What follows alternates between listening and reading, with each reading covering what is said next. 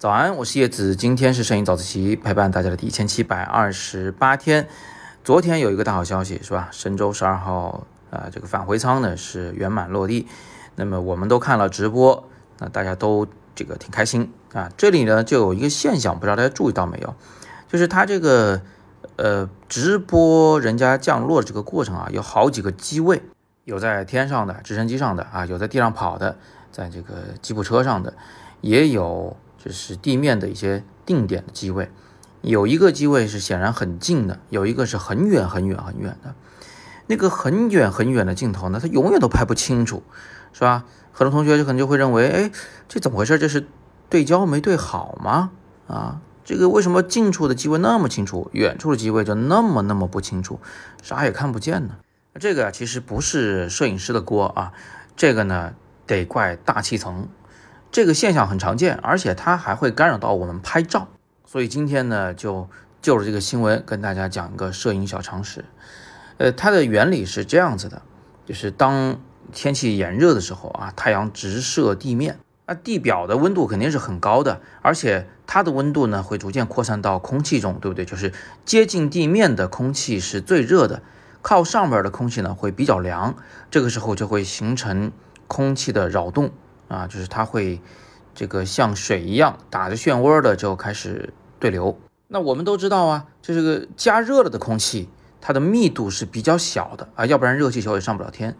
而那些比较凉的空气呢，它的密度是比较大的。这样一来，同样是空气啊，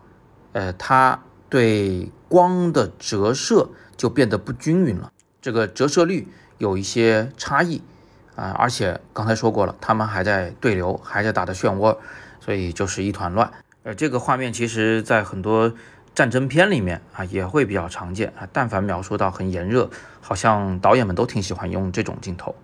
那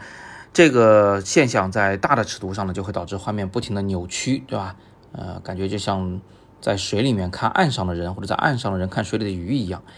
那在小的尺度上呢，它就直接导致你。对焦是对实了的，但是拍出来确实不清楚的。那在摄影里面，什么时候会遇到这种情况呢？呃，我给大家举个例子。有一次呢，我是拿着一支六百毫米的头，加上一个两倍的增距镜啊，一共一千二百毫米，在海边站在整个这个海湾的这头拍海湾那头的一个小帆船，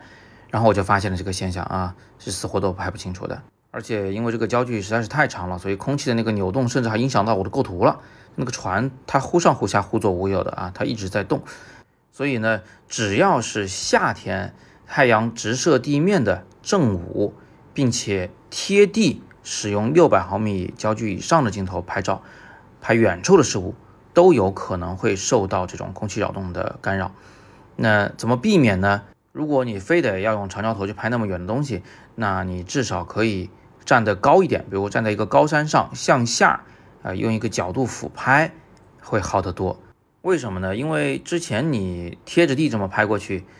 啊，你就把你和被摄物之间的所有的空气的扰动都给叠加算上了啊，这当然是比较明显的。比如说你跟它距离十公里，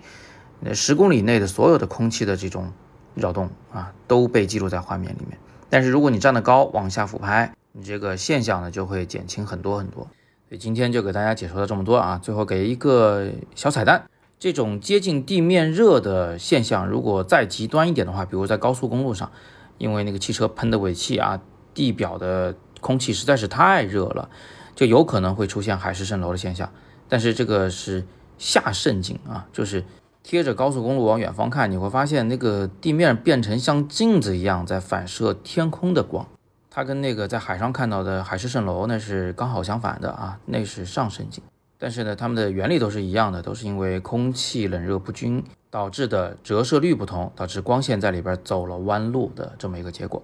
好，今天就这么多，明天就是我们的杭州摄影工作坊开幕的日子，现在应该还剩一个名额啊，不知道我说出这句话的时候还剩不剩？大家如果感兴趣的话，可以点语音下方的第一条图文链接，或者是点阅读原文继续了解详情，或者呢，你也可以来参加十一在北京的工作坊，点语音下方第二条图文链接就是。顺便呢，原本按照惯例，我们在过节期间是不更新早自习的，但是我实在是有点想给你们这个呃及时的分享一下我们的工作坊中的一些收获一些故事，所以我争取为大家更新，好吧？因为在教学期间，我自己的这个工作强度也会非常的大，所以我只能说争取为大家继续坚持更新，希望你能喜欢。那今天是摄影早自习陪伴大家的第一千七百二十八天，我是叶子，每天早上六点半，微信公众号“摄影早自习”，不见不散。